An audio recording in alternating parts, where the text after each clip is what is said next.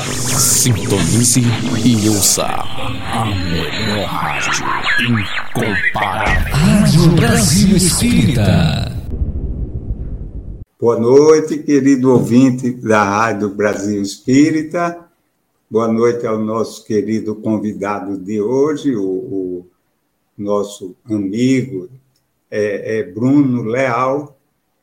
Uma alegria que lhe recebemos Boa noite aos nossos dirigentes não é, da rádio, da Rádio Brasil Espírita. É com alegria que nós estamos iniciando o programa de hoje e, como fazemos, iniciamos com uma leitura de harmonização. Aqui do nosso livrinho querido, do, do Emmanuel. É, é a mensagem de número 10, vencer o mal. Não te deixes vencer pelo mal, mas vence o mal com o bem. Paulo.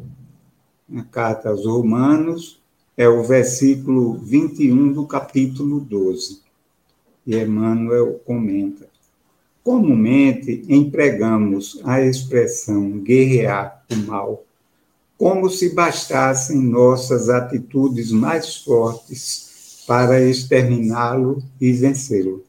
Sem dúvida, semelhante conceituação não é de todo imprópria, porque em muitas circunstâncias, para limitá-lo, não podemos dispensar vigilância e firmeza.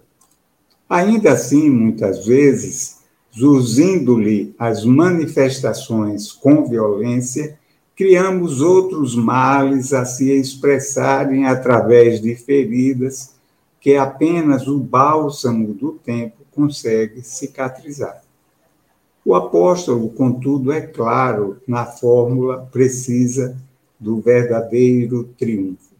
Não te deixes vencer pelo mal, mas vence o mal com o bem. Perseguir quase sempre é fomentar. O melhor processo de extinguir a calúnia e a maledicência é confiar nosso próprio verbo à desculpa e à bondade. O recurso mais eficiente contra a preguiça é o nosso exemplo firme no trabalho constante o meio mais seguro de reajustar aqueles que desajudam ao próximo é ajudar incessantemente. O remédio contra a, a maldição é a benção. Os antídotos para o veneno da injúria são a paz do silêncio e o socorro da prece. Por isso mesmo, Jesus ensinou: amai os vossos inimigos. Bendizei os que vos amam. Orai por aqueles que vos maltratam e caluniam. Perdoai setenta vezes sete. Ofertai amor, amor aos que vos odeiam. Podemos, pois, muitas vezes, combater o mal para circunscrever-lhe a órbita de ação. Mas a única maneira de alcançar a perfeita vitória sobre ele será sempre a nossa perfeita consagração ao bem irrestrito. Pois é, o Emmanuel nos traz essa reflexão, né? E às vezes a gente se impacienta, né?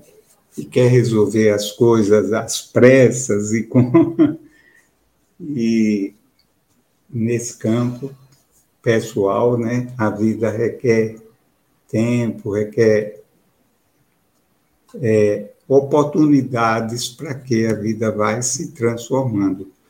E quando nós utilizamos os exemplos da da paz, né? os bons exemplos da paz interior, da serenidade, do trabalho, do serviço ao próximo, a gente vai é, vencendo o mal com o bem. Então, a reflexão de Emmanuel é muito valiosa.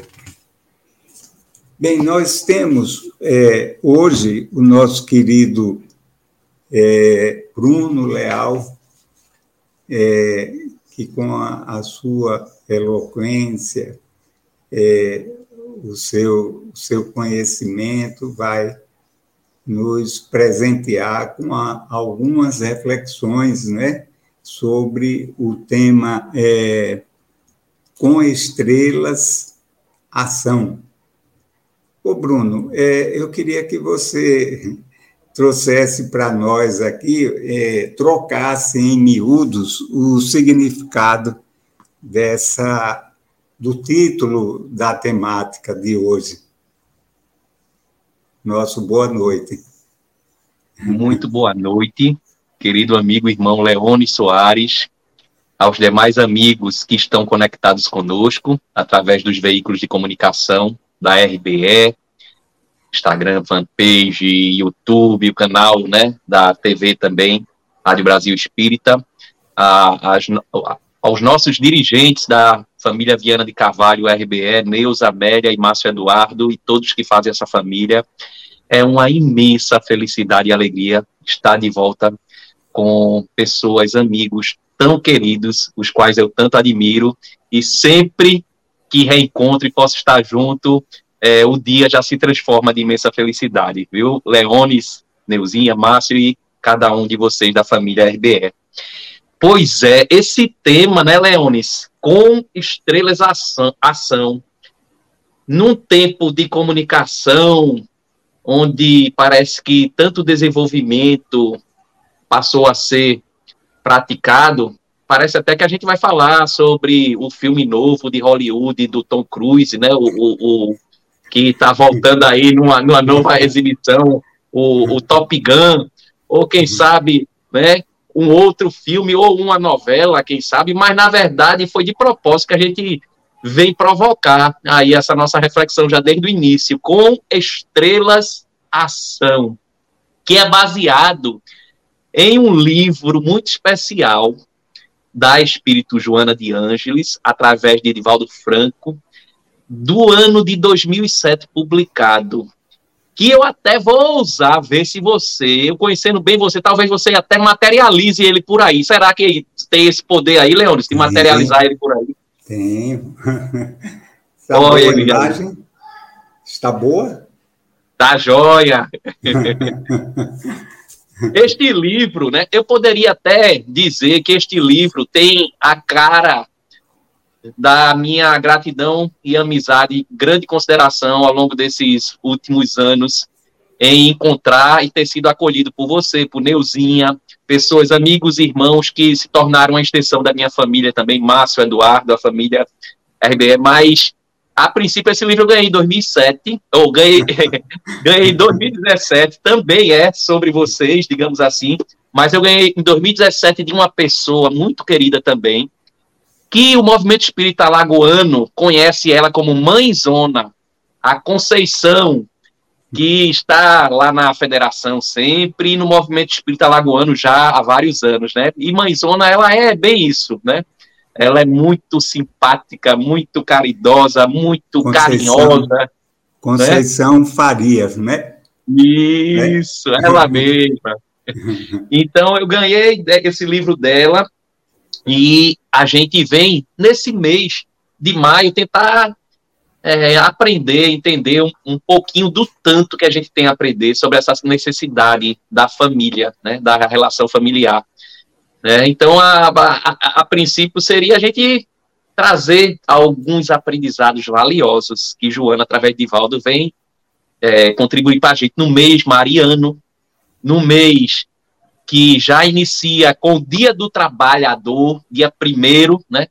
Aí a gente já começa a refletir, Leandro, será que o trabalho tem alguma coisa a ver com mãe, com família? Será que existe alguma relação disso, né? Boa pergunta. Com o pai também, né? É. Dia 15 de maio, a gente também comemora o Dia da Família, né? O Dia da Família, 15 de maio também, né?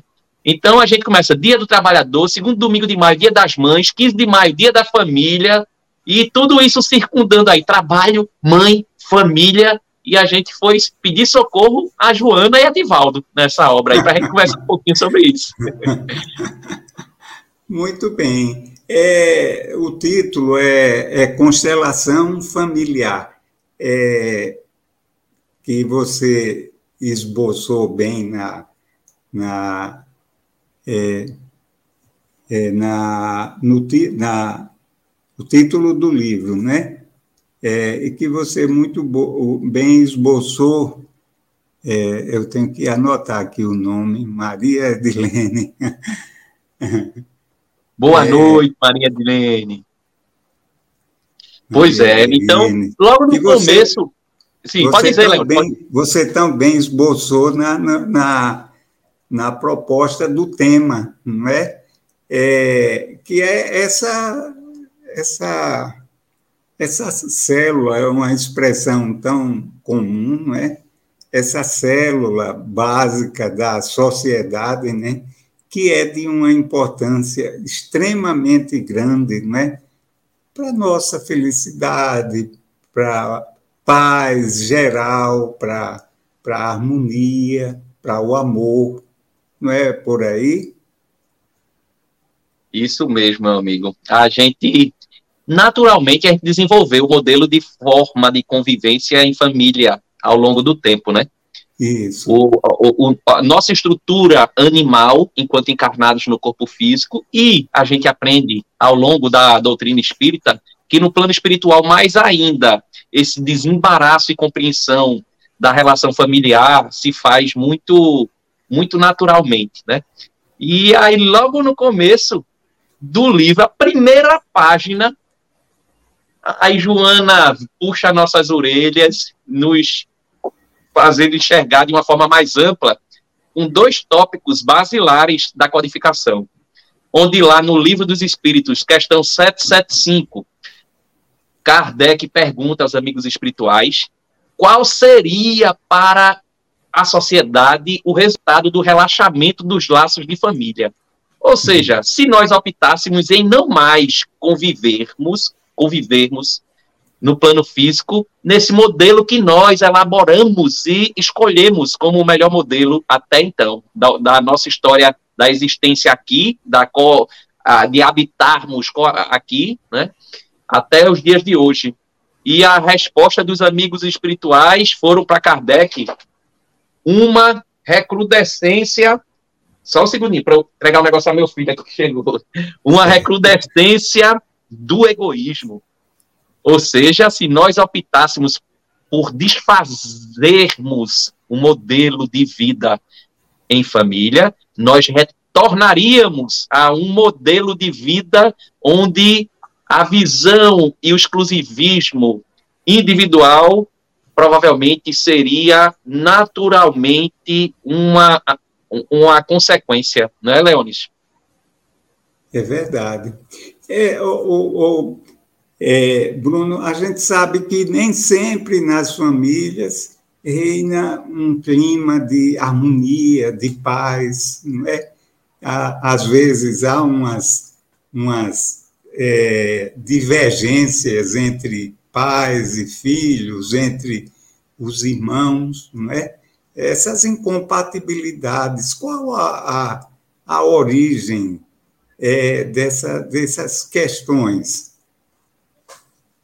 Olha, tem uma passagem, uma mensagem Sim. De, de Joana nesse livro que, diz, que fala justamente sobre isso, que nem sempre essas relações, já que a gente vai falar de família, consanguínea, ou seja, essa relação da ligação física estrutural, né, que é constituída através é, dos genes, né, do, do, da doação material e da chegada da, da procriação, mas além, além do que da família espiritual, que a gente entende como o segundo tópico que os amigos espirituais nos dizem, através de Kardec e de Joana, né, a gente é, recebe a informação através de Joana que nem sempre essa forma é tão harmônica, não é? ou seja, essa elaboração instituída ou porque Deus permitiu e assim elaborou que fosse, já que a gente vai falar de forma consanguínea, como também através de nossas escolhas nessa relação, nessa concha de retalhos que vai se existindo, mas nem sempre ela é tão tranquila e harmônica, né? Inclusive, existe, e nós, se bem observarmos, existem as expiações no meio dessa relação múltipla, não é? dessa pluralidade de relacionamentos nas posições em que as famílias vão se sendo montadas, né? Mas que sempre essa experiência ela contribui como uma preciosa lição de vida para todos nós. Até quando, de certa forma, possa ser um, uma expiação, uma dificuldade, uma situação não que não seja fácil, mas sempre há uma utilidade e necessidade nessa relação. É um, um propósito de, assim, digamos assim, é, de, de, de, de quebrarmos os vínculos, muitas vezes criados no passado, né, pela nossa, pelos nossos equívocos, a nossa a nossa insensatez, não é? E como todos nós é, caminhamos rumo à, à luz, à angelitude, e então é importante que a gente refaça esses vínculos não é, de amorosidade. É, Jesus diz assim: reconcilia-te com seus adversários enquanto há caminho, não é? Então, é, é necessário que a gente aproveite essas oportunidades, esse instrumento divino colocado em nossas mãos, para a gente corrigir esses erros. Quando a gente comete os nossos equívocos, é, é preciso que mais adiante a gente não só se arrependa, se esclareça, mas que corrija é, esses, esses erros, não é? Então, seria, digamos assim, muito fácil eu tirar alguém do bom caminho, desvirtuar alguém, prejudicar e tal, e depois eu dizer: Oh, meu pai, me perdoe pelos meus equívocos. E, o, e quem foi prejudicado? Como fica? Né? Então, é preciso que a gente acolha, que a gente resgate esses equívocos, até com um propósito de aprendizado, né, de, de, de crescimento e de reposição daqueles que foram nossas, vamos dizer assim, nossas vítimas no caminho do bem, né, do amor. Então, é um trabalho muito é, importante, não é? Às vezes a gente fica angustiado, ah, porque esse meu filho é muito é, danado, insubordinado, desobediente, né? Mas, e, e a gente está falando num sentido, pai e filho, mas o, o, o contrário também acontece, não é, Bruno? No sentido de filho em relação ao pai, muitas vezes o filho vem também para aquele ninho com o propósito de auxiliar aqueles a quem ele é, prejudicou, né? atrapalhou, fez o mal. Não é isso? Gerando sentimentos de desamor, não é? De... É isso aí, Bruno. Nos esclareça.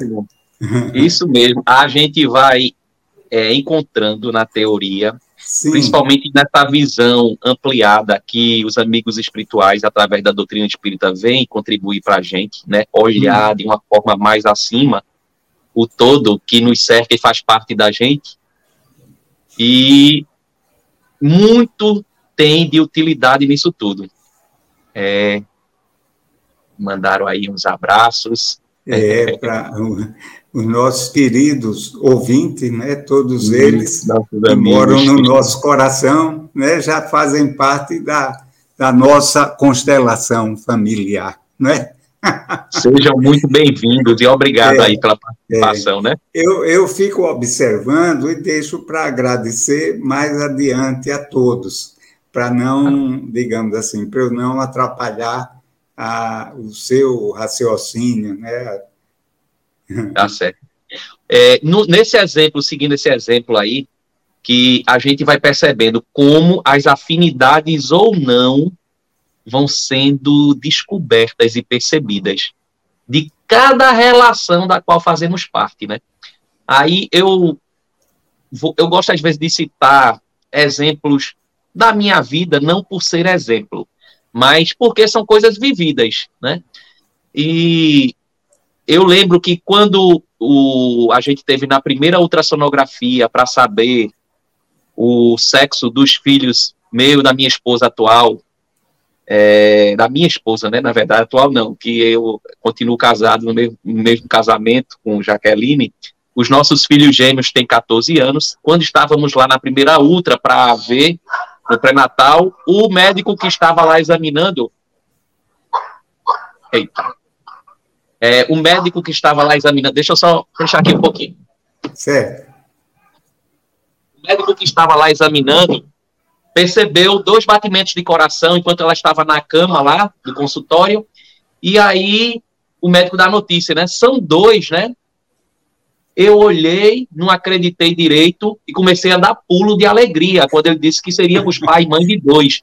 E eu olhei para minha esposa, ela começou a chorar de preocupação e nervosa. Eu, eu não fiquei entendendo de imediato. Quando a notícia foi dada, eu, eu queria ser pai e logo dois eu fiquei, né? Não esperava aquilo. E ela ficou preocupadíssima, né? Não vou dar conta. Começou, eu disse, já que o que foi? E a gente percebe que os gêmeos, apesar da mesma carcaça, roupa, vestimenta, mas cada um tem seus gostos bastante diferentes. Chega depois a pequenininha, nossa caçula Isabel, oito anos depois, que hoje está com seis anos, e o, ela nasce, tudo, a gente já com um pouco mais de experiência, e a minha esposa passa uns 15, 20 dias na casa da mãe dela. Foi embora ela e a pequena para lá, para a mãe dar um suporte, né, e ajudar. E disse, pronto, agora eu vou perder a mulher e a minha caçula, é pelo amor de Deus. Uma outra experiência.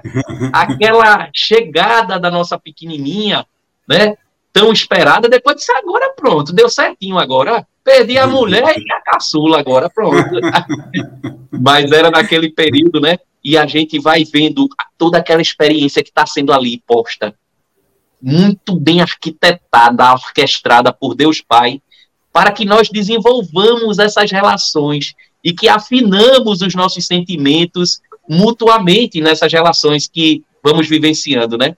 Então, essa, é, é, as afinidades ou não, as dificuldades ou não, e como elas vão se moldando e mudando ao longo do tempo, Bem assim é na história de cada um de nós.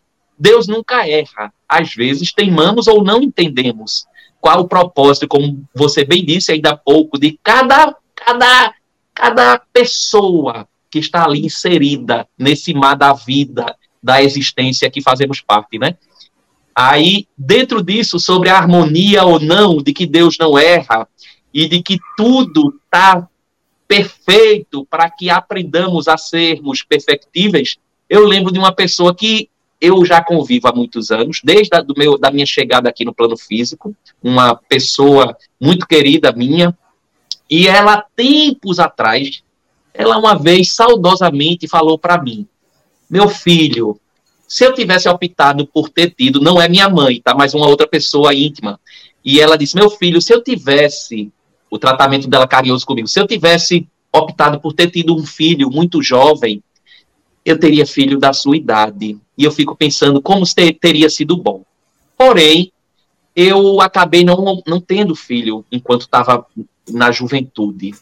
E optei ter filho ou ser mãe na idade já média, mais madura. E a chegada do meu filho foi de uma forma muito diferente da qual eu tinha pensado que seria, né? Ela, numa idade média, ela ou não podia, ou tentou e não houve a chegada de um filho da forma biológica, ela optou escolhendo de ser mãe do coração, né?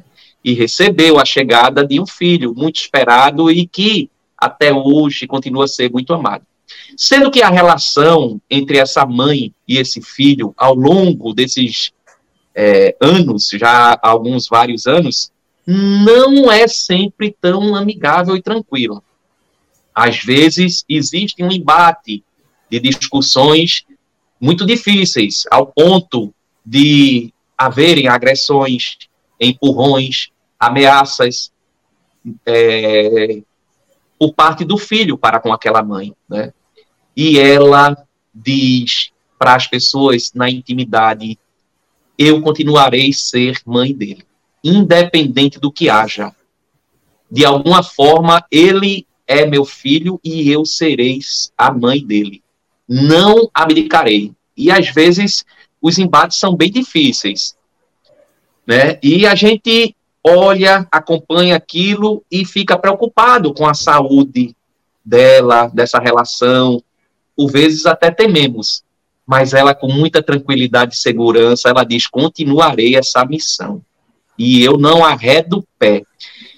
E na minha cabeça já passou, Leones, sobre aquela primeira fala de vários anos atrás, quando ela comentava que não optou em ser mãe nas primeiras juventudes, eu já cheguei a pensar: será que houve, talvez, um aborto é, como consequência, por medo dela, muito jovem, e anos depois, de alguma forma, a natureza fez com que ela passasse a ser mãe por um novo caminho, talvez até daquele filho que não veio naquela época.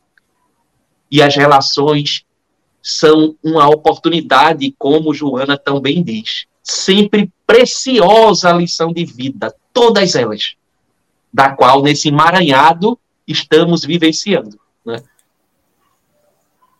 É verdade, Bruno. Ô, Bruno, é nessa estrutura familiar que a gente tem, que foi é, construída ao longo de, de milhões de anos, não é? Porque a família é, não surgiu tal, tal qual ela se apresenta hoje, mas isso foi se formando aos poucos, se consolidando, né? E, e a gente tem uma, uma, um papel, cada um tem um papel bem definido na estru, nessa estrutura familiar. A gente tem uma pergunta. É, terra que segue com os mesmos problemas, apesar de tantos trabalhos espirituais. Né? Muito bem, Léo. Enquanto a gente não se transformar, né, nós vamos continuar aos tropeços, né, vida fora, né? Então, qual o papel do, dos pais na, nesse contexto familiar, né? Nesse, nessa constelação, vamos dizer assim? É, Joana diz nesse sentido que aos responsáveis, aos pais, né, aos tutelares dos mais jovens na chegada do plano físico, cabe a tarefa de autopreparação dos valores intelectos e morais que vão contribuir para aquisição por mérito, sensação, estado de espírito que levarão à paz e à felicidade. Olha a responsabilidade aí, né? Ah, um, um, os papéis se alteram, nós éramos filhos dependentes dos tutelares, dos responsáveis, e mais adiante assumiremos essa oportunidade de contribuirmos com os dependentes para fazermos com que eles enxerguem essa oportunidade de alcançar, experimentar a oportunidade das aquisições racionalidade, intelectualidade, aprendizado e de cunho moral, de saber melhor, então, julgando o que é certo e o que é errado, a ter mais proveito nessa contribuição do seu estado de espírito quanto pais para si e para o meio comum, que levará à felicidade. Isso é um papel que diretamente está ligado muito à renúncia, né?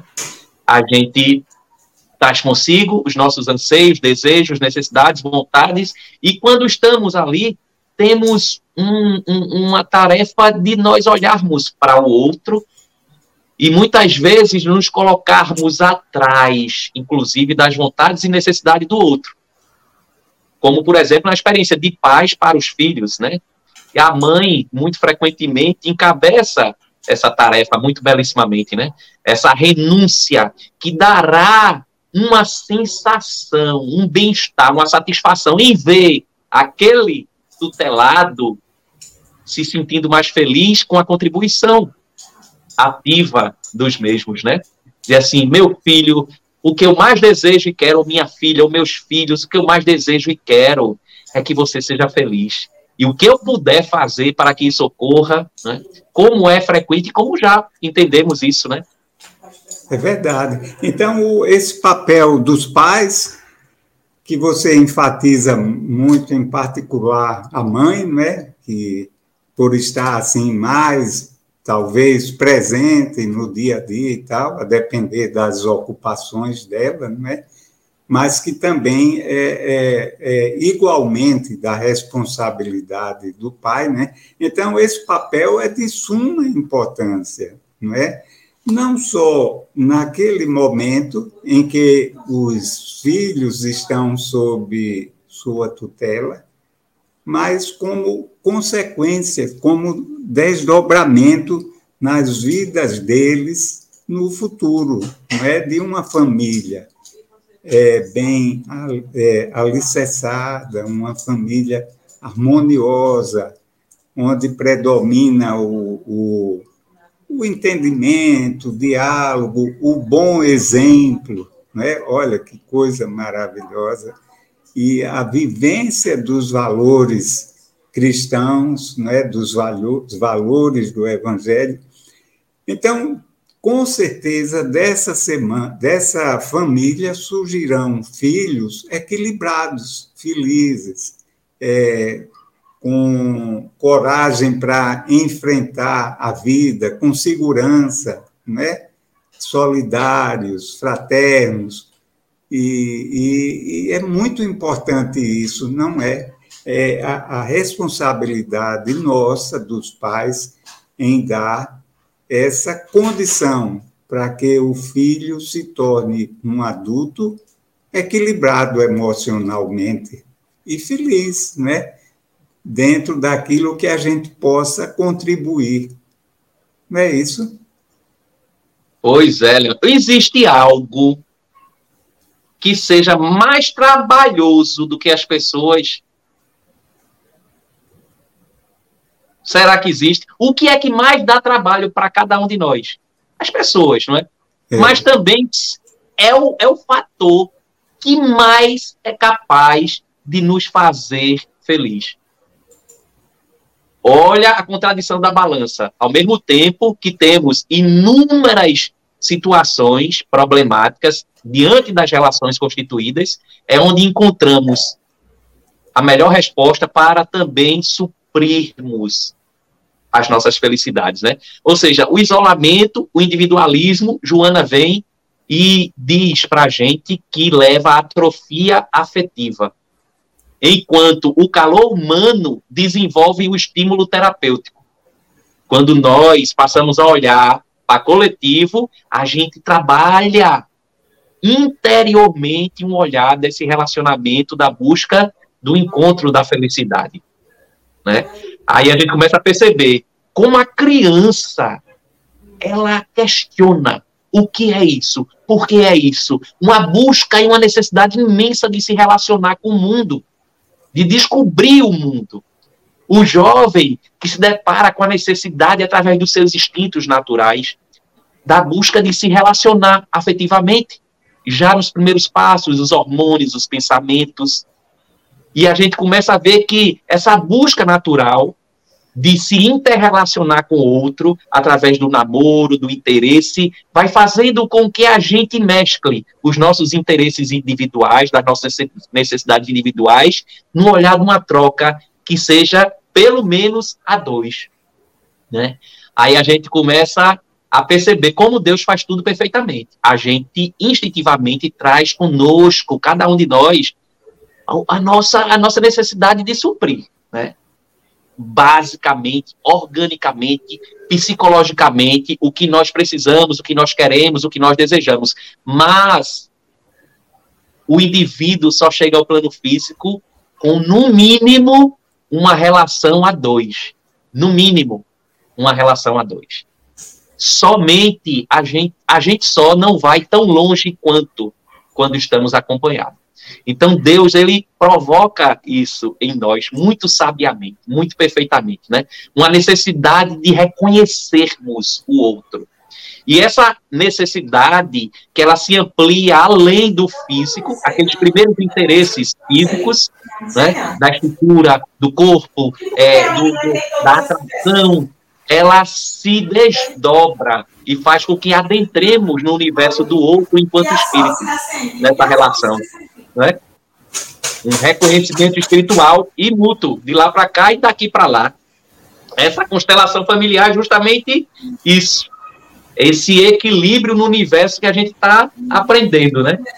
E, é. e, os pais, eles encabeçam como primeira estrela, a estrela de primeira grandeza nos núcleos familiares, né? Os responsáveis, vamos falar assim, o, o, os responsáveis por, por, pela família, eles trazem consigo essa prática dessa naturalidade. Estrelas de primeira grandeza, da qual a família circunda ali, nessa posição. O Bruno, é, então a gente vê assim como a, a importância fundamental dos pais né, na promoção dessa harmonia né, e da condição íntima de, de segurança, de segurança, de equilíbrio, de, de amor, né? É, dos filhos quando adultos, não é? Como é importante, é, através das nossas palavras, né, da, da, dos ensinamentos que a gente possa é, trazer para eles, e, sobretudo, através dos exemplos, né? É, porque os filhos, quando é, pequeninos e até adultos mesmo, é, eles observam muito as nossas atitudes, né? Eles têm, como nós, veem em nós ídolos, não é? Exemplos a serem seguidos, quer para o bem, para o amor, quer para infelizmente, para os desacertos, né, os equívocos da vida. Veja como é, é grande a nossa responsabilidade nesse contexto. Né? Ô, Bruno, e, e, a gente aí vamos ampliar um pouquinho é, essa constelação, né? essa, essa, essa família, porque, na realidade, a família ela não se restringe a pais e filhos, vão se agregando a ela outros indivíduos, não é? Como, por exemplo, os avós, não é? Como é, aí a coisa fica mais, mais é, digamos assim, mais é, até mais amorosa, né? Fica uma coisa quando esses avós têm um equilíbrio de saber se, se conduzir, né? e não interferir na educação que está sendo dada né, aos filhos dos seus filhos, né, e está ali presente, dando solidariedade, é, levando a, a, paz, a harmonia, é, é um papel muito importante, não é? E, e, e, por outro lado, os netos proporcionam aos pais, eu sei que você não chegou ainda nessa, nesse estágio de vida, que eu saiba, é, mas os netos representam uma alegria muito grande para os, os, os, os avós, né? É uma coisa assim inexplicável. É, há quem diga que o, os netos são filhos duas vezes, né? Mas aí é preciso um equilíbrio muito grande, né? Para a gente não interferir nesse processo mesmo que a gente às vezes observe que algo, há, há, algo poderia ser melhor, mas a gente tem que manter uma, uma certa isenção, até para não criar, digamos assim, desarmonia né, na, é, na, na, no ambiente, né? De qualquer forma, é um, um outro é uma outra família que está se constituindo, não é? Isso mesmo, é amigo. Isso. É, como é especial, né? A oportunidade tanto dos pais dos pais, ou seja, os avós, se relacionarem com os netos, os filhos do filho, como é, também o, os netos. Ô, Bruno, Bruno, Enquanto Oi. você está falando, eu vou abrir o, a janela aqui, que esquentou muito. Aqui. Tá bom, amigo. Vou, vou abrir a janela, ver é. se ventila um pouco. Sim. Eu, como Sim, é maravilhoso essa oportunidade dos netos poderem conviver com os, os avós e os avós também ter essa relação dos filhos dos filhos, né? Talvez até a experiência de pais seja mais ou menos como uma faculdade e uma residência do que é ser pai e do que é ser mãe. Enquanto os avós com mais experiências parece que talvez já enxergam, sentem, sabem com mais facilidade como de fato é ser pais, né? Nessa visão mais ampliada, como você disse. E aí vai se desdobrando né, essa relação também enquanto tios, primos, desse mundo que vai é, é, se tornando no envolvimento natural da gente. E a gente também, olhando além da família consanguínea, a família espiritual, que é natural, é existência nossa, a gente começa a perceber também que muitos amigos, digamos assim, poderiam ser definidos mais parentes da gente do que alguns parentes consanguíneos. Até mesmo, né? São escolhas, ou seja, a gente vai entendendo, compreendendo, percebendo, sabendo que as pessoas também são nossos familiares, nossos entes queridos, além da consanguinidade. Como às vezes também, não somente porque somos parentes consanguíneos, nós temos naturalmente uma intimidade e afinidade tão próxima que às vezes temos também além do tão somente laço consanguíneo, né? Então, cada um de nós a gente chega aqui na vida física e é nos entregue como um presente, como uma carga de energia, de fluido vital na chegada na nossa vida física aqui, né? Como se a bateria da gente fosse carregada, programada, planejada, constituída para que cumpríssemos a nossa vida aqui no plano físico.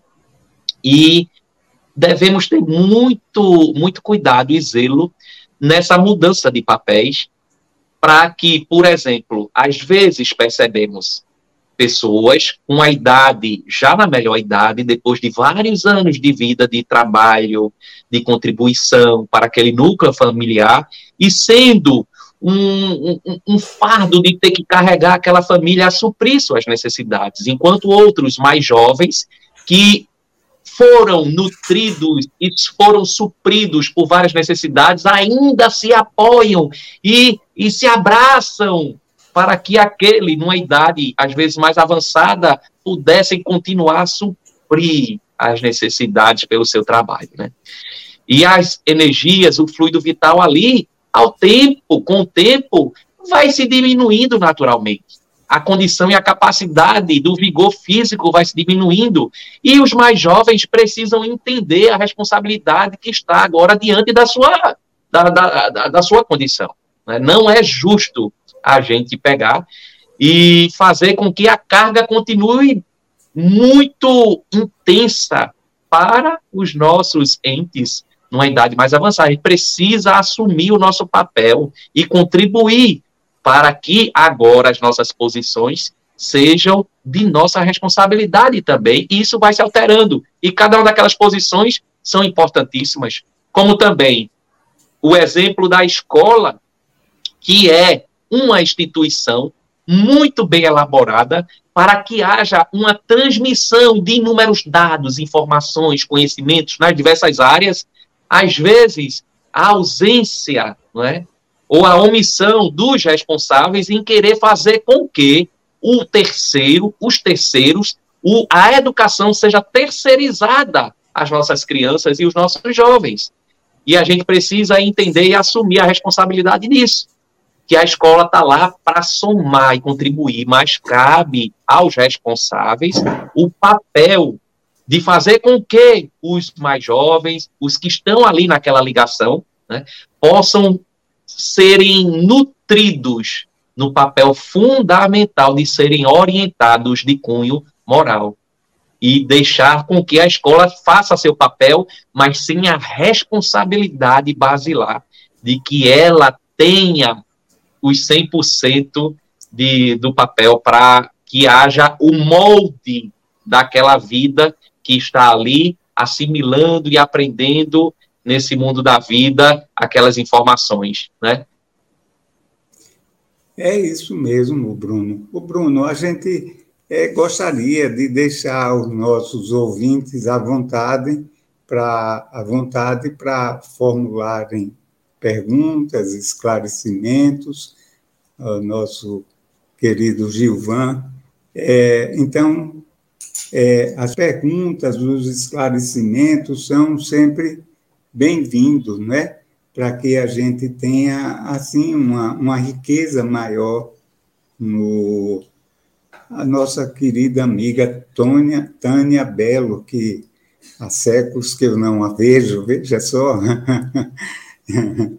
é, então, nós estamos.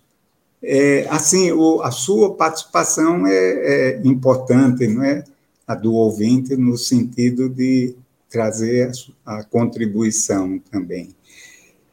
É, Bruno, as, as questões envolvendo, envolvendo essa, essa a, a questão, não é, é, a problemática familiar, é, é, é muito ampla. E na medida em que essa família vai crescendo em, em quantidade e também em, na idade, nós vamos passamos a exercer uma influência também maior na sociedade, não é? Então é uma coisa importantíssima. Aí e, e na medida em que a gente é, influencia, então somos também influenciados, né? Os tios, por exemplo, que são nossos próximos, assim, bem próximos de nós, os vizinhos, não é? todos eles, de alguma forma, é, nos influenciam e tem uma, uma, uma responsabilidade, ainda que não seja formal, né, nessas relações nossas, né? porque todos nós estamos caminhando, não é, Bruno, é, em direção a, uma, a um outro estágio de, de realidade espiritual, quer queiramos, quer não, porque assim é a lei, nós estamos submetidos a leis universais, né? Então, há uma lei, a lei da evolução, a lei do, do progresso, no sentido mais amplo, nos atinge a todos. E, e essa solidariedade né, é, é muito importante, nós precisamos andar de braços dados. Ainda é, estamos muito tímidos nessa, nessa atitude, né? mas é preciso que a gente tenha essa consciência. E os pais que já têm essa percepção têm a responsabilidade de passar isso para os seus filhos, não é? De ver no outro um irmão seu, e não um adversário, um concorrente, um inimigo, não é? Mas é, companheiros de, de jornadas. Podem haver divergências ou outros, aquela falta de, de, uma simpatia que é natural. Às vezes a gente tem uma afinidade maior com um do que com o outro, né? isso é, é perfeitamente compreensível. Mas isso não deve ser um óbice para que a gente não ame o outro e não anseie, não deseje a sua promoção, a sua transformação. Então, essa célula, né, essa constelação, como Joana é, fala, ela tem uma, um dever é, grande de nos orientar né, no, nesse sentido. Você poderia trazer luzes aí para a gente? Muito bem colocado aí, Leonis. Olha só. Joana diz, inclusive, para a gente nesse livro, Constelação Familiar, que a vida social ela é esse trabalho coletivo das soluções dos problemas, desafios. Aí vamos trazer para nossa atualidade, né? Quanto de entendimento no núcleo familiar do lar a gente encontra sobre as divergências de opiniões políticas, religião, arte, gostos de esportes entre as nações, entre os povos. Eu estou falando dentro do nosso telhado, do nosso piso, da nossa porta, dentro do nosso lar. Quanto a gente tem de oportunidade para que a gente olhe para o outro e que a gente, dentro dessas diferenças todas, a gente consiga avançar na compreensão da cordialidade, do respeito e, como você bem disse, da solidariedade, né? Aí a gente começa a perceber aqui, né? Mas um é muita direita, outro é muita esquerda, e uns é, são centro. Meu Deus, como pode ser centro numa situação dessa? Aí outro já diz, mas como pode ser tão à esquerda? O outro diz, como pode ser tão à direita? O outro diz, como pode não se meter em nada? O outro diz, como pode achar que só ele tem a razão? Em tudo isso que a gente está inserido, será que não é tão atual? Olha só, é fundamental para a gente. Essa relação consanguínea, dessa intimidade que se estende e se expande a família espiritual, desse, nesse meio de aprender a sermos estrelas, aprendermos a brilhar, aprendermos a sabermos que trazemos conosco um potencial de sermos luz, faz com que essa relação desse convívio coletivo se desabroche de deixarmos de ser espinhos, deixarmos de sermos secos e passarmos a bem tratarmos uns aos outros e, consequentemente, sermos bem tratados, né? É verdade. Então, você é, é, é, você estava se referindo a uma coisa interessante, a esses rótulos que a gente dá, inclusive a nós mesmos, né? de, de direita, de esquerda, de centro, disso, aquilo, quando, na verdade, a gente deveria se identificar de uma forma mais sábia e coerente como cristãos, não é? Como irmãos, não é? Que têm pontos de vistas diferentes e tal, mas somos irmãos, que o outro pense diferente, é natural cada um de nós se encontra num nível diferente de evolução, de percepção do, do mundo, de, de valores, né?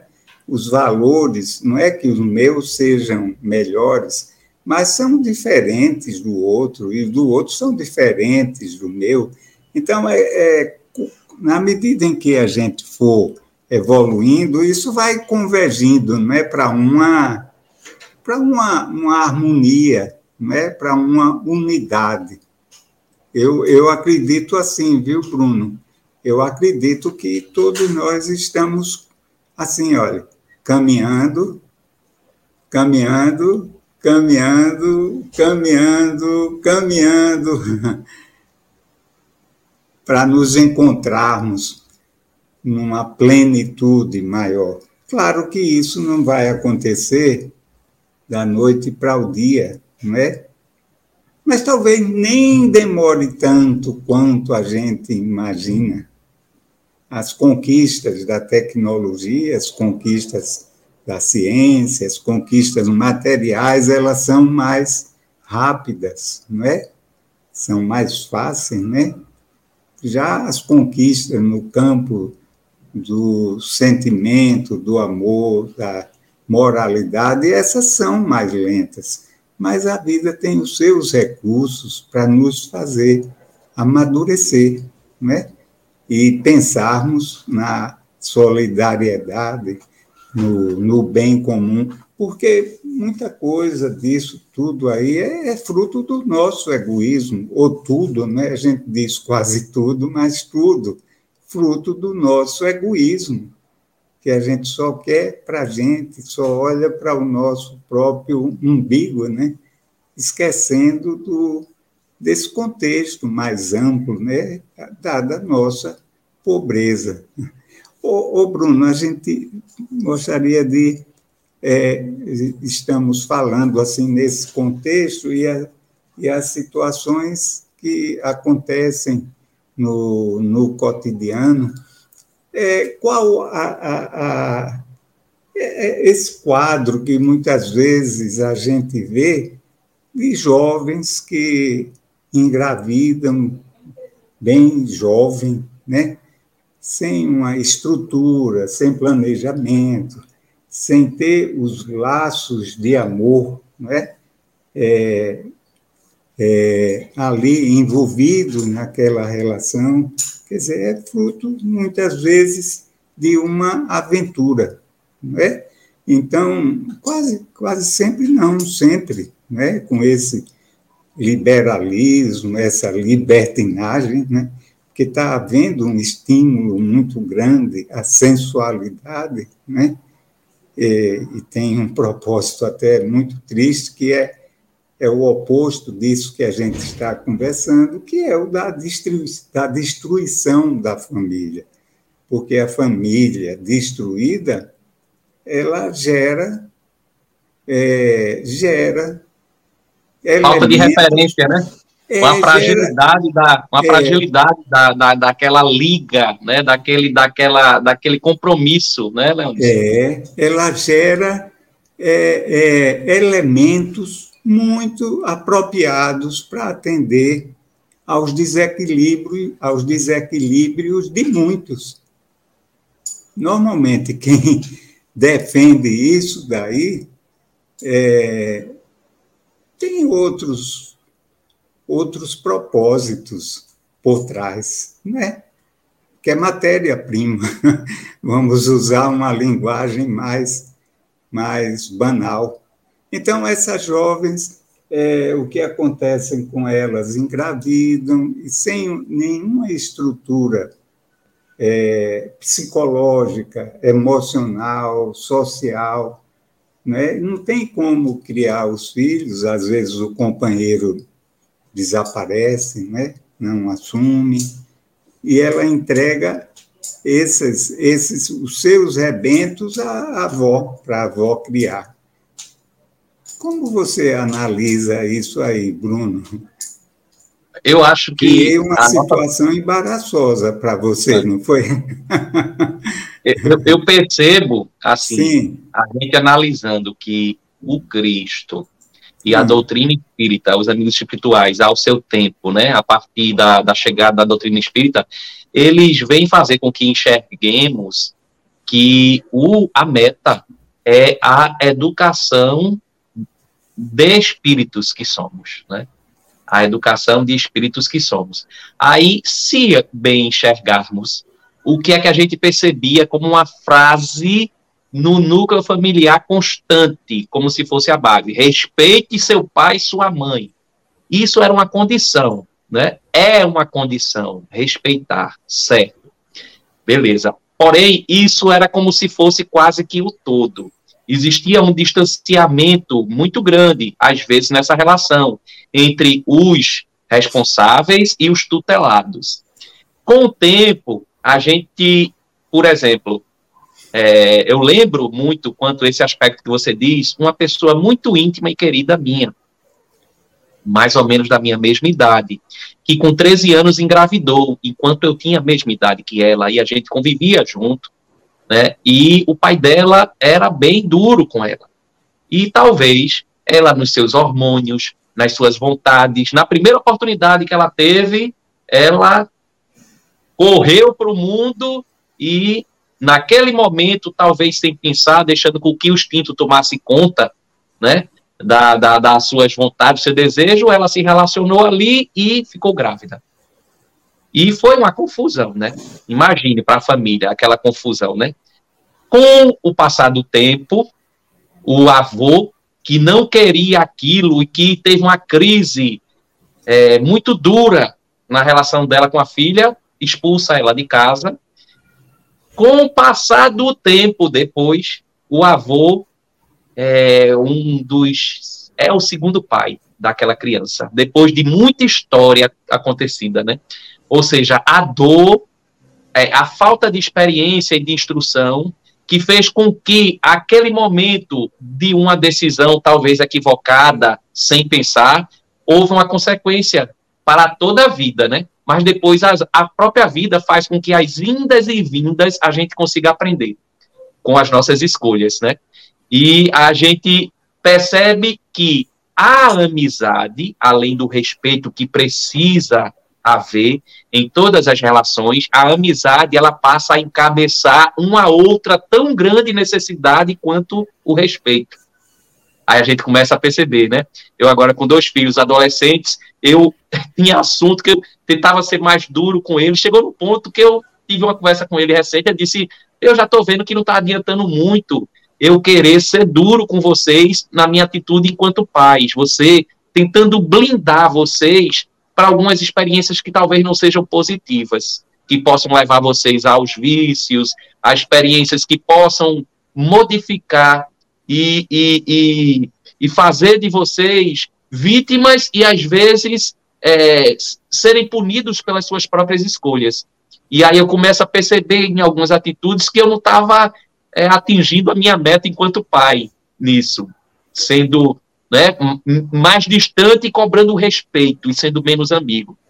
Aí, enquanto meu pai sempre foi muito meu amigo e exigia pouco é, de mim a disciplina do respeito, mas era muito meu amigo em tudo. Aí eu disse a ele, bicho, eu tô vendo que não tá. Eu, eu disse assim, no meu linguajar com ele, filhos, eu tô vendo que não tá dando tanto efeito como eu gostaria. Eu vou mudar minha estratégia e vou tentar fazer com que nossa relação seja de mais amizade porque realmente está faltando aí mais amizade, para que a gente talvez tenha mais êxito, né? Aí a gente vai encontrar nesse livro de Joana, Constelação Familiar, uma frase de Aristóteles, antes do Cristo, né? Aqui no plano físico, quando diz que um amigo é uma única alma habitando dois corpos. Ou seja, a bondade na relação de amizade é o que dá essa liga para que a amizade seja forte. Né? A compreensão no olhar de ternura para com o outro. Como isso faz com que a relação seja especial. Então, no lar, além do respeito e naquela condição que é natural, que de estarmos ali inseridos, é, consanguineamente ou pelas nossas escolhas espiritualmente, a amizade ela passa a encabeçar como um primordial para essa união que vai trabalhar confiança e a estabilidade individual e coletivamente, né? É verdade. É, a gente no, no passado e não é um passado tão remoto assim, a, a psicologia achava que nós éramos um livro é, aberto, né, onde iríamos escrever uma história.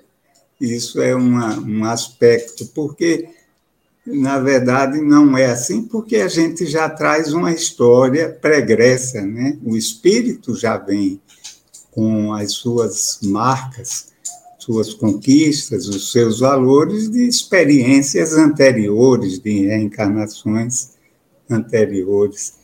É, e uma outra coisa também é que a psicologia também achava que o adulto era uma criança em miniatura. não é? Quando, na verdade, não se trata disso. Houve uma reconsideração e hoje a criança é, requer um, um, tratamento muito criança, o jovem, um tratamento muito direcionado à, à, sua, à, sua, à sua natureza, né? ao seu espírito ainda jovem, que conserva, de alguma forma ainda, esses valores do passado, né? ainda como que um pouco adormecidos, para que os educadores, os pais, etc., possam influenciá-los positivamente, né, para que eles assumam outros valores. Veja a bondade divina aí atuando, né, como sempre, em nosso favor. Então, isso é, é, é maravilhoso, né, a gente ter é, essa, essa, essa, essa compreensão. E uma outra coisa também é que o, cada criança, cada ser, cada indivíduo em particular, né, os filhos, eles têm uma têm características próprias, né? E que nós não podemos tratá-los por igual. A gente tem que tratar a cada um conforme o seu perfil, não é? Você já tem três filhos e percebe muito bem essa realidade. Cada um pede de você é, uma conduta específica, não é? É, realmente. É porque o, o, os hábitos adquiridos, é assim que Joana também nos diz, eles vão fazer os caráter permanentes. Como a gente convive, a gente transmite positivo ou negativamente, né? A gente vai fazer podar, é, moldar, ampliar, né? Motivar, entusiasmar ou então delimitar aquela estrutura física do pensar, do, do ser, enquanto indivíduos inteiros que somos, né? já trazendo as histórias anteriores das nossas vivências. Né? Então, a gente vai entendendo que o lar, ele, apesar da gente já receber essa mensagem teórica e muito bem prática do mês de maio, Dia do Trabalhador, depois o, o, olhar sobre a família, do Dia das Mães, Dia da Família, a gente vai aprendendo a importância de que o lar não é somente lugar ou meio ou veículo de deveres, mas também é um motivo e um belo motivo para que a gente desperte para sermos comemoração, para que a gente aprenda a tratar o outro da forma que a gente gostaria de tratar. Né? tipo a, a, o pai chegar, abrir a porta do seu lar e, quem sabe, encontrar um boa tarde, um sorriso dos filhos, da esposa, assim como também o pai, assim, retribuir e ser, mesmo sem retribuição, assim, para com seus filhos, para com a sua esposa, para os outros entes daquele núcleo familiar. Você aprender a despertar a boa atitude de você tratar com gentileza, com caridade, com, com felicidade, né? E essa comemoração de cada dia, de cada tempo, para que a gente realmente encontre no outro inúmeros motivos para que a nossa felicidade seja potencializada, né? É, aí eu fico lembrando Neste ano, a, a, época de adolescência, eu dei bastante trabalho na fase de adolescência. Sábado agora estava na reunião dos pais com os professores dos filhos adolescentes e uma professora falava comigo e com a mãe, né, sobre um dos meus filhos. É, pai, eu senti tanto na primeira prova desse ano do seu filho, fulano. É, eu soube que ele foi pego filando e perdeu a prova, tirou zero e a gente sentido com aquilo, né? Aí depois ela complementa. Porém, eu fiquei tão feliz na segunda prova dele, desse mesmo seu filho, ele tirou a maior nota da sala na segunda prova dessa mesma matéria. Ou seja, uma experiência dele, né, que não foi tão produtiva, ele poderia se fechar para dentro ou poderia mudar a sua vibração e frequência, né? A fim de recuperar e não mais fazer como aquele erro que ele fez naquela experiência passada. E a gente tentava fazer ele refletir, enquanto em casa recebíamos aquela difícil notícia, né? Mas, fulano, por que fizesse isso, tal? Olha, tá, mas ao mesmo tempo a gente dizia, o que você colheu foi o que você plantou, mas você é capaz de mudar. Quando ele recebeu a nota mais alta, e a gente recebeu aquela notícia do irmão dizendo: pai, pai, ele conseguiu, ele tirou a nota mais alta daquela matéria que ele perdeu a prova a gente ficou comemorando aquilo, né? Que felicidade, que superação, tal. Aí a gente levou ele a refletir. Como você se sentiu quando você perdeu a prova e como você se sente agora em ter tirado a nota mais alta da turma, né? Ou seja, a professora foi responsável de dizer ele precisa continuar com esse zero, mas cabe a ele mudar e fazer um novo futuro, né? E tem isso todo tempo. Sempre teremos novas oportunidades para que a gente mude esse resultado, né? Oportunidade de refazer, de acertarmos, inclusive nas relações, enquanto entes que povoam e constituem essas relações família consanguínea e família espiritual, que na verdade é uma única e universal família que somos. Verdade, amigo.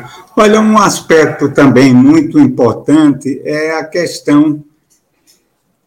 Vamos usar um, um termo, é, é uma questão, digamos assim, da religiosidade, para não usar religião, né?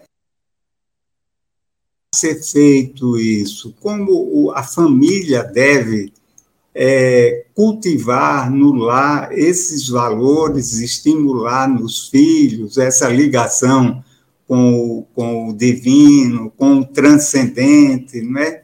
é Fazê-los entender que há uma, uma força superior, justa, amorosa, que quer o nosso bem e que estabeleceu leis para que a gente é, ao, ao obedecê-las, a gente seja feliz, mesmo com aqueles que não gostam muito de obedecer, né? porque tem uns que são, uns de nós, não é só criança, adultos também, que somos muito rebeldes, né? E não gostamos de, de ordens, de coisas.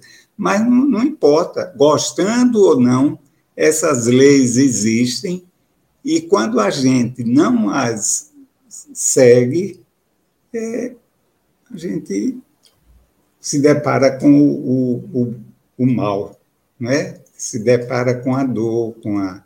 Olha, tem uma pergunta do, do ouvinte.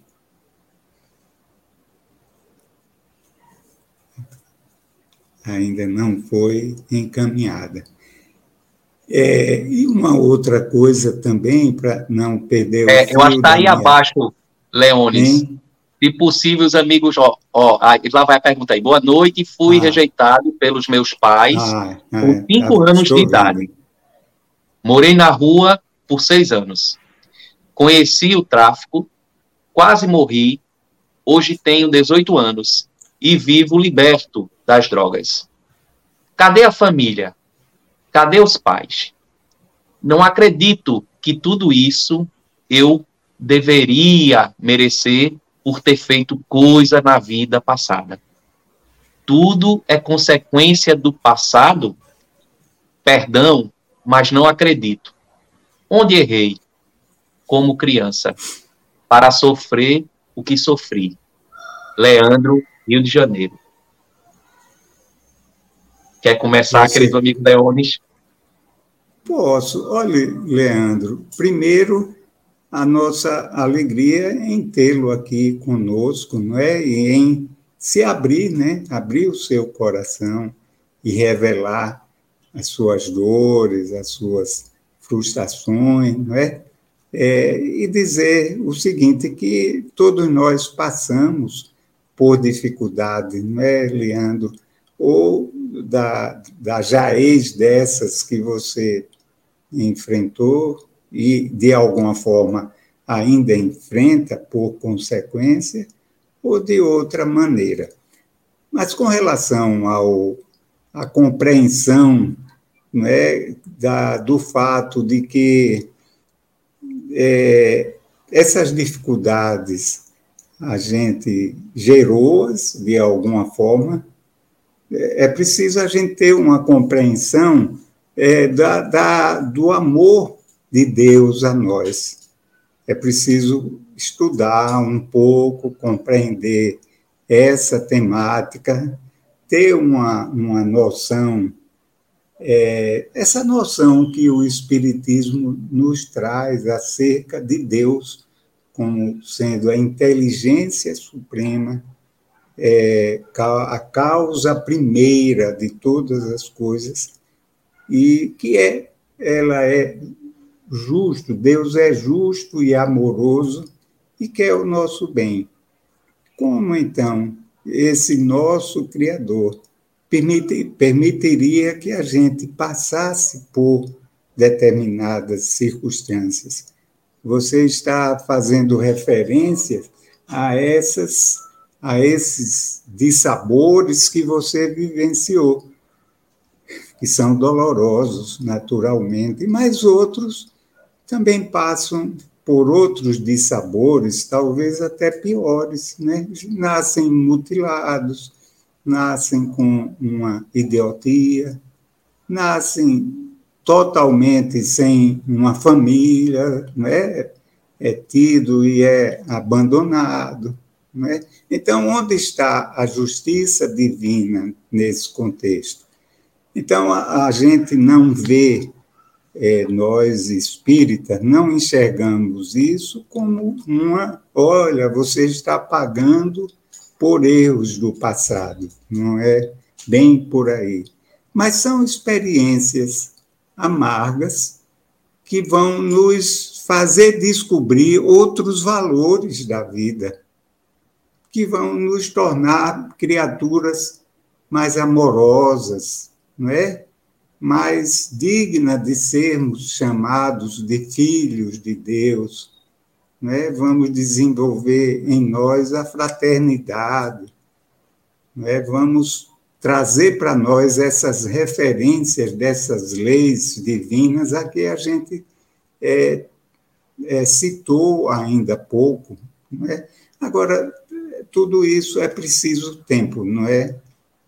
Nosso amigo é preciso tempo, vontade de querer descobrir, de querer perceber tudo isso. A vida vai se encarregar, se você estiver com o coração desejoso, a vida vai lhe mostrar os caminhos, vai lhe indicar a forma melhor de superar essas dificuldades e com certeza você sairá delas muito mais mais fortalecido, grande, não é?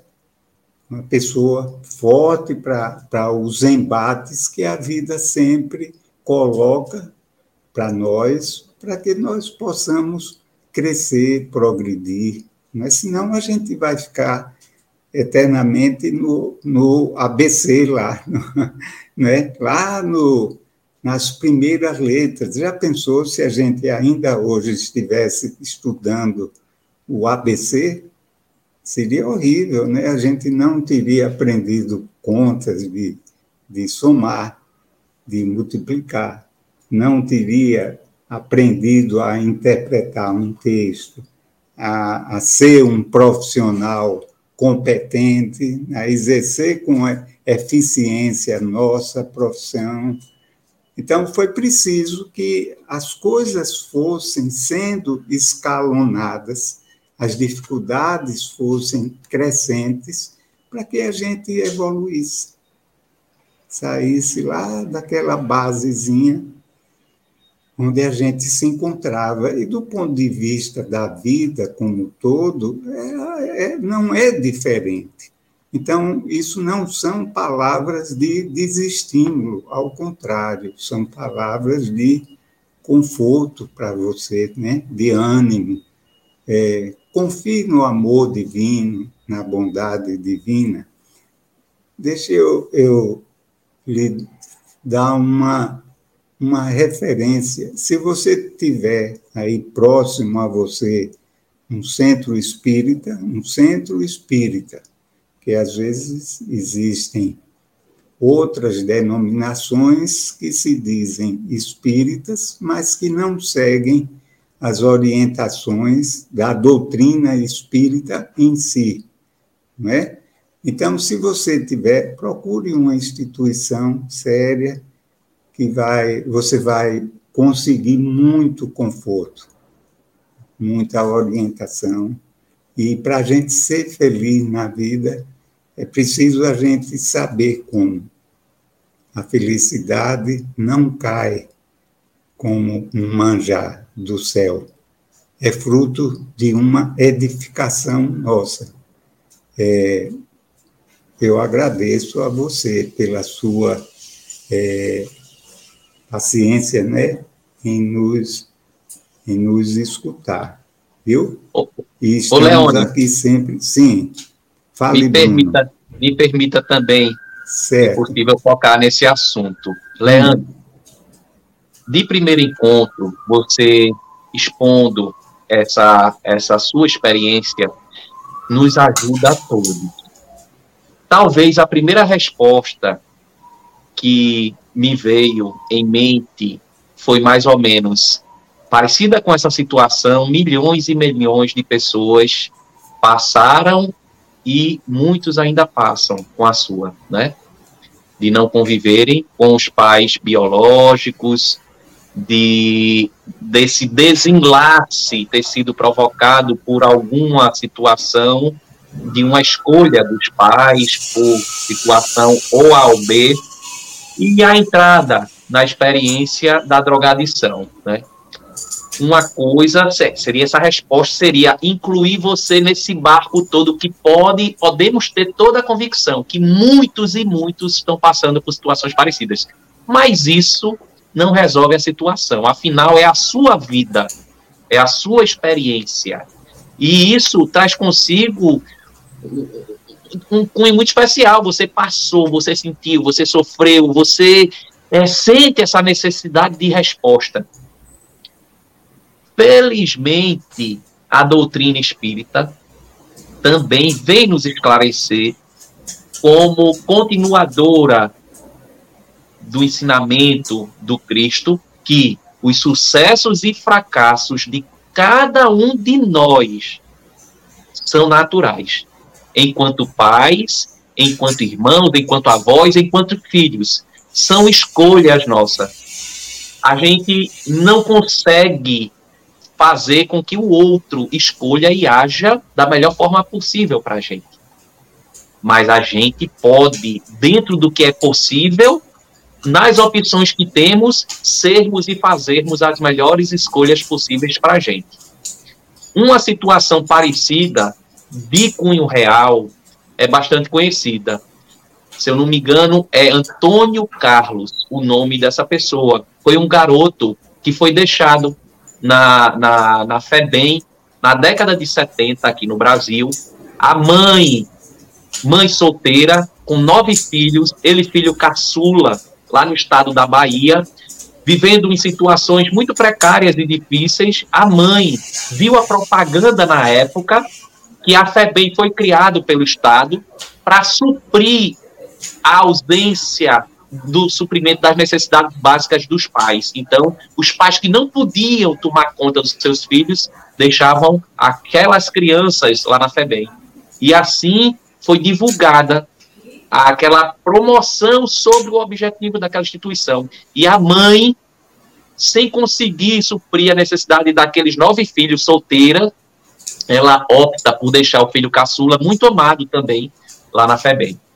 Uma série de experiências são narradas e foram reais e se tornou livro e filme. E aquele garoto passa por dificuldades inúmeras, assim como as que você passou e relatou aí para gente, confidenciou para gente, né? aquele garoto teve experiências de se tornar, né, para os olhos da sociedade, um excluído ou vivendo às margens das experiências de furto, de droga na rua, desamparado do laço afetivo da sua família. Porém, em determinado momento, ele encontrou uma terceira pessoa que de alguma forma se solidarizou com aquela criança sem saber o motivo por quê.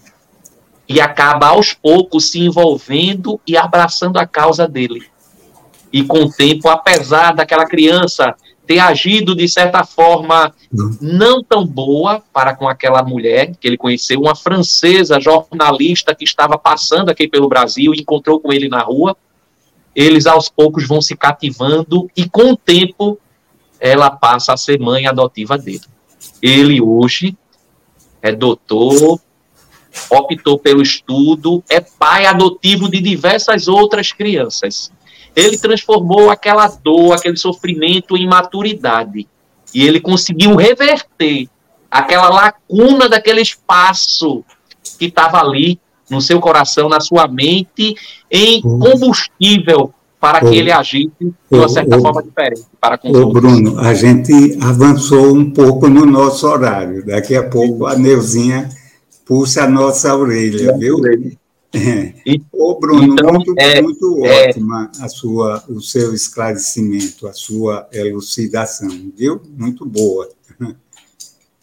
É, eu, eu convidaria ao, ao Leandro, caso ele se interesse, a entrar em contato conosco através dos meios de, de, de comunicação da rádio, não é? E a gente ter uma, uma, uma outra oportunidade de diálogo, de conversa, não é? E a gente quer agradecer de coração aos nossos amigos que se fizeram presentes aqui no, no, no nosso bate-papo é, é, Mira, Mira, Miraane Sarmento, Maria, a Maria é, de Leusa, nosso pessoal lá do grupo do, do economismo, ecumenismo mundial, o nosso xará, né? Léo Léo, é Mirane Sarmento, é, o Márcio, nosso diretor, nosso querido Gilvan, a Tânia Belo. Veja só, Tânia, que alegria, há séculos que a gente não se fala. A Joeli, é, é, a Ioiô, Leandro, sim, o Minervino Félix, está aqui anotado o Minervino. Minervino é um amigo Minervino. nosso de século, não é? E muito gente boa, espírita, pessoa muito atuante. Nosso carinho para vocês, viu, todos. Bruno, muito obrigado. Eu, nós pedimos desculpas a Edna Lopes, olha, nós pedimos desculpas ao, ao, à direção da rádio, porque a gente exerceu plenamente a indisciplina hoje. Maria de Lourdes, veja quanta gente boa aqui na audiência, né? Todos corações amigos. Bruninho, meu filho, muito obrigado. E vamos continuar com esse papo no outro momento, não é? Porque uma hora só é muito pouco tempo. Meio segundo só para você se despedir. Então, concluo só com a frase que representa um, um, muito de tudo isso. A constelação familiar sendo esse conjunto de astros celestes sob o comando do Pai. Conscientemente ou não, é isso que estamos aprendendo no convívio coletivo a sermos, sermos luz, sermos importantes uns para com os outros, fazermos a diferença para nós e para os outros. Um beijo fraterno, obrigado Leones, obrigado a todos que estiveram conosco, obrigado aos amigos da RBE. Uma boa noite. Que Jesus sempre nos nossos corações. Você está na primeira web rádio espírita de Alagoas. Iluminando consciências. Rádio Brasil Espírita.